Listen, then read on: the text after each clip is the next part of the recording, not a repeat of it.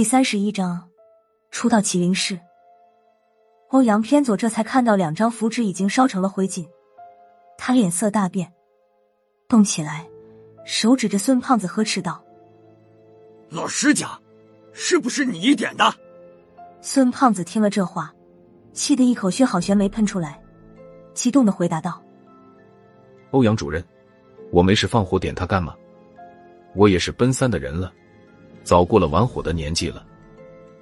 我在一旁也替孙胖子说道：“欧阳主任，符纸真是自己烧起来的，我亲眼看见的。大圣只是早我一步提醒你。”欧阳偏左抽出只剩灰烬的那两个格子，把灰烬清理干净。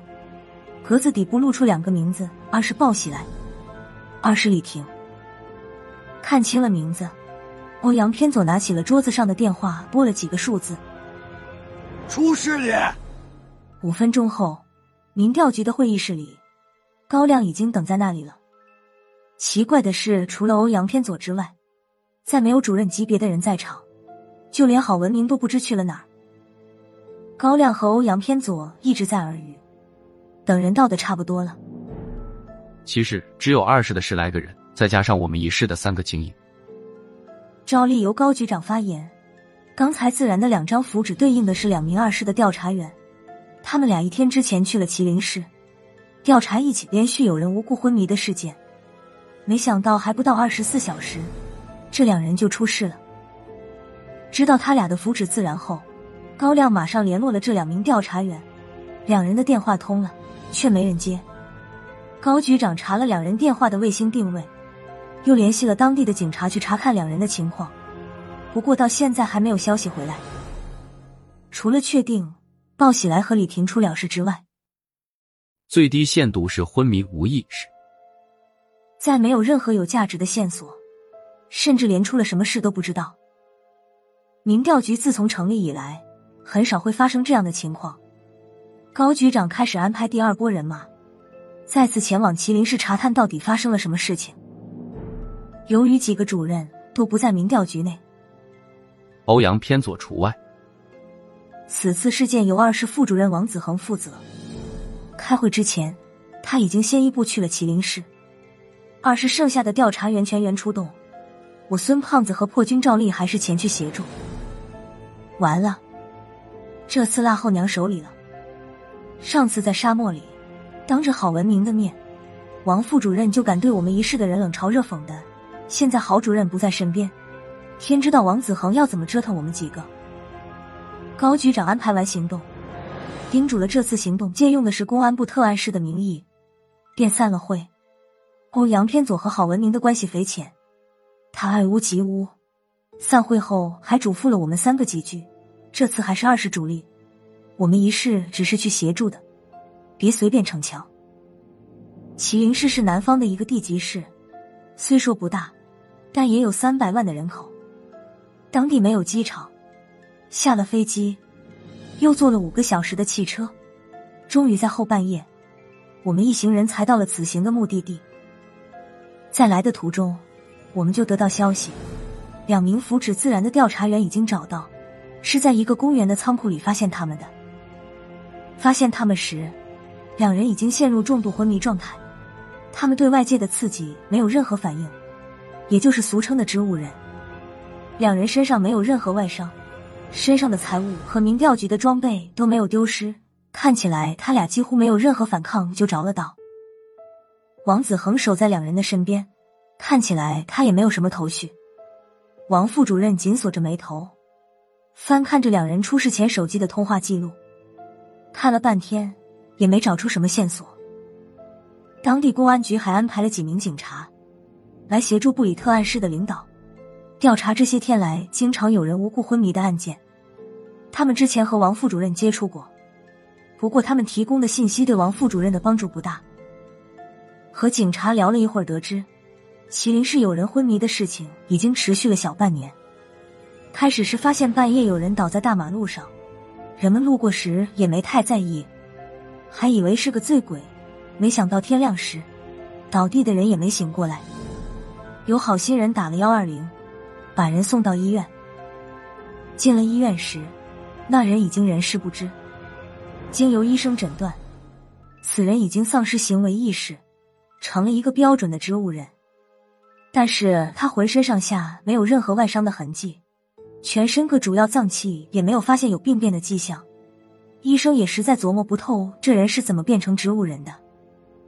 公安局接手后，起初还以为这只是一起个案，没想到过了几天，突发昏迷的人越来越多，几乎每两三天就有一个人变成了植物人。开始还只是三更半夜时出事，后来大白天就有人突然昏倒。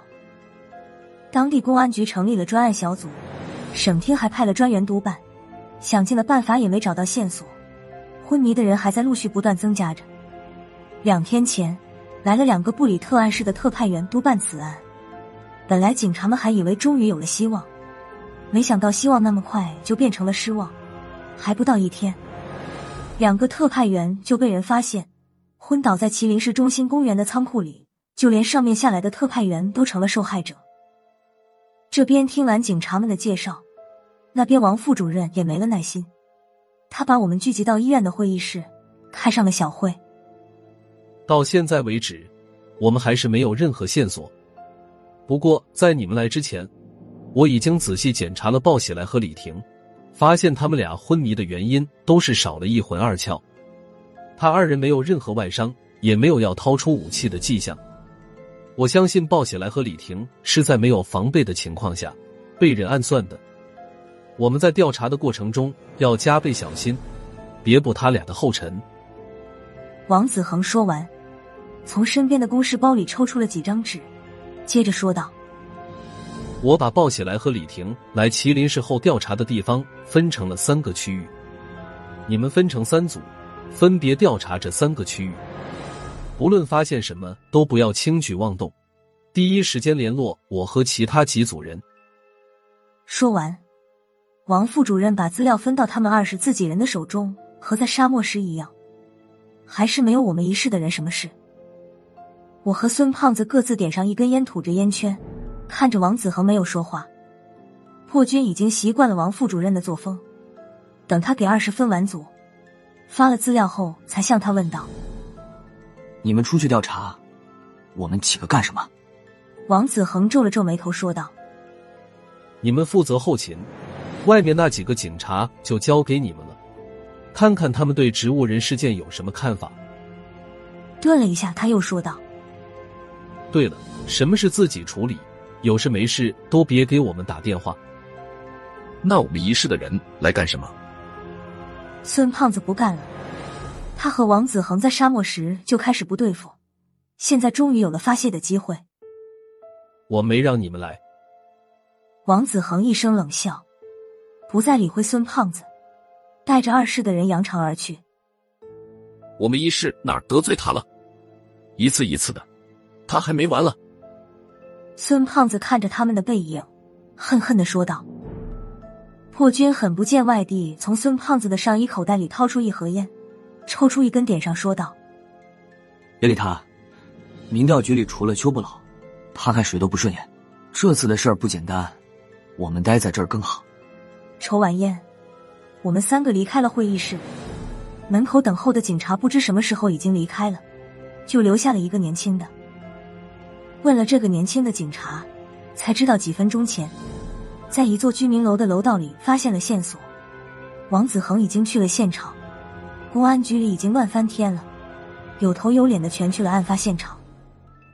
我向年轻警察问道：“这都是第几个了？”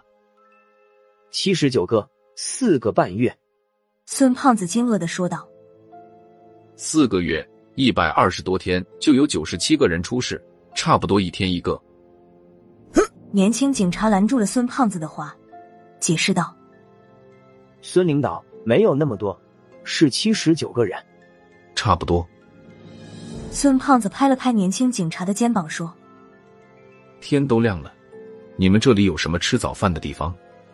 我们人生地不熟的，解决温饱问题就靠你了。年轻警察有点不习惯孙胖子的自来熟，他比孙大圣高一个头，反而要弓着腰来迁就这位部里领导的亲和动作。我们这里是小地方，能有什么好吃的？也就是粉团、豆浆之类的，也不知道合不合各位领导的口味。年轻警察笑着说道。孙胖子听到有吃的，就来了情绪，问道：“什么粉团？好吃吗？”我们小地方的口味，不过还不错，有咸的，有甜的，值得尝尝。孙胖子有点等不及了，接着问道：“那就别愣着了，快点走啊！地方远不远？”我有点看不下去了，说道：“大圣，你倒是在哪儿都不见外啊！我们是来办公室的，没有那么多讲究，吃的东西随便凑合一口就行了。”没等孙胖子说话，年轻警察先微笑着对我们说道：“您别客气，我来就是为几位领导服务的，有什么需要直接告诉我就行了。”孙胖子越看年轻警察越顺眼，连连拍了他几下肩膀，说道：“小鬼。”好好干，有前途。出了医院的大门，年轻警察拦了辆出租车，正要上车，他接了一个电话，之后苦着脸说道：“各位领导，不好意思，局里的电话，所有警察都要放下手里的活，上街巡逻。不过那家粉团店出租车司机都知道，我就不陪各位领导了。”破军已经坐进了车里，听到这话。打开车门，对年轻警察说：“要不先送你去公安局吧，也不差这么一会儿。”年轻警察摇了摇头，说道：“我们是两个方向，不顺路，我再打车就行了。”说着，告诉了司机粉团店的地址，又抢先给了车钱。没等我们客气，就转身上了另外一辆出租车。我叹了口气，对破军说道：“用不用和局里联系一下？”听听局里的意思，不用吧？孙胖子冷笑一声说道：“王副主任他们能解决。再说了，王副主任不会喜欢我们插手他们工作的。”破军的意思也是倾向孙胖子，他说道：“有问题的话，王子恒会联络局里的，我们不用太主动。”五六分钟后，就到了年轻警察说的那家粉团店，可能还没到吃早饭的时间。小店里空空荡荡的，一个客人都没有。年轻警察介绍的没错，粉团的味道很是不错，光口味就有七八种，咸的有咸肉火腿，甜的有豆沙芝麻等等。孙胖子替我和破军做主了，一种口味两个，加上豆浆和咸菜，足够吃饱了。我们吃的正欢时，破军的电话响了，是民调局的内号。破军听了没几句，他的眼睛就直了，紧接着嘴里的豆浆全呛了出来，咳嗽了一阵，说道：“别，别吃了，二师又出事了。”孙胖子刚把一个咸肉粉团咽下去，问道：“不是有王副主任看着吗？”我递给破军一杯水顺顺气，他喝了之后咳嗽好了很多，答道：“出事的就是王子恒。”两分钟前，巡逻的警察发现他躺在一座居民楼的楼道里，已经往医院送了。现在二室的人都在往医院赶。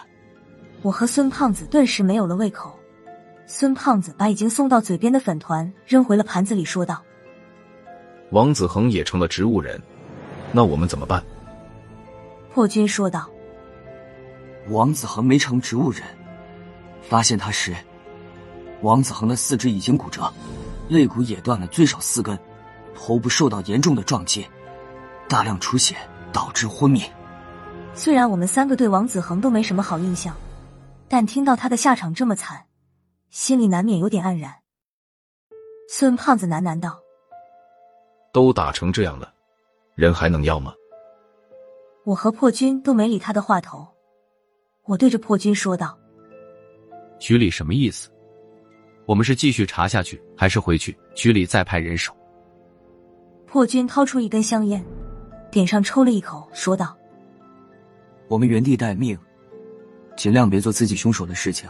局里安排了主任级别的人马，正往这儿赶。”孙胖子拿起破军放在桌上的烟盒，抽出一根，点上了火，问道：“我们现在怎么办？”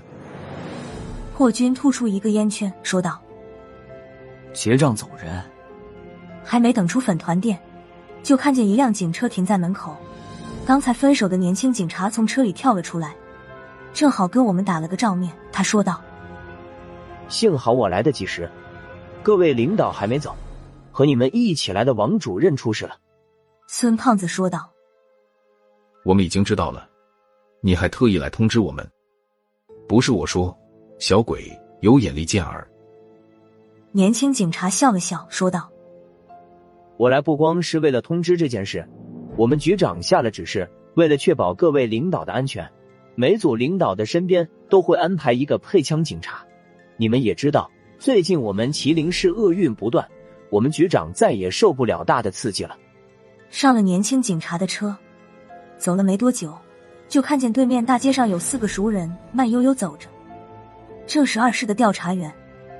他们是从一市转过去的，和破军的关系不错。这四个人的身边也跟着一个警察，看来王子恒出事的消息他们也知道了。破军让年轻警察停了车，和他们打了个招呼。看见了破军，这四人的表情才算好了一点。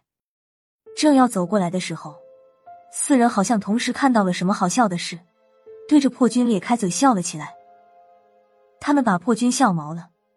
破军对着后视镜照了照，还以为自己的脸上沾了什么脏东西。脏东西没有看见，匪夷所思的一幕却出现了。本来还笑得合不拢嘴的四人，突然一翻白眼，同时瘫倒在地。出事了！最先反应过来的是破军，他打开车门，几步跑到了四人的身边。这四个哥们儿已经昏迷，破军逐一号了他们的脉搏。又翻开他们的眼皮，看了看瞳孔有什么变化。破军手脚麻利，等我和孙胖子过去时，他已经检查完了，说道：“他们也是丢了一魂二魄，凶手就在附近。”我和孙胖子四处查看，破军低声道：“别乱看，我们不是对手。现在别刺激他，等主任们到了再说。”我伸手摸枪，说道：“他就在附近，只要能找到他，我就能解决问题。”破军说道：“辣子，别乱来！你看见他时，被解决的八成是你。”我的手已经摸到了枪柄，听了破军的话，又只能慢慢松开。这不是一般人能转眼之间就拘走四人的魂魄。好文明都未必是他对手。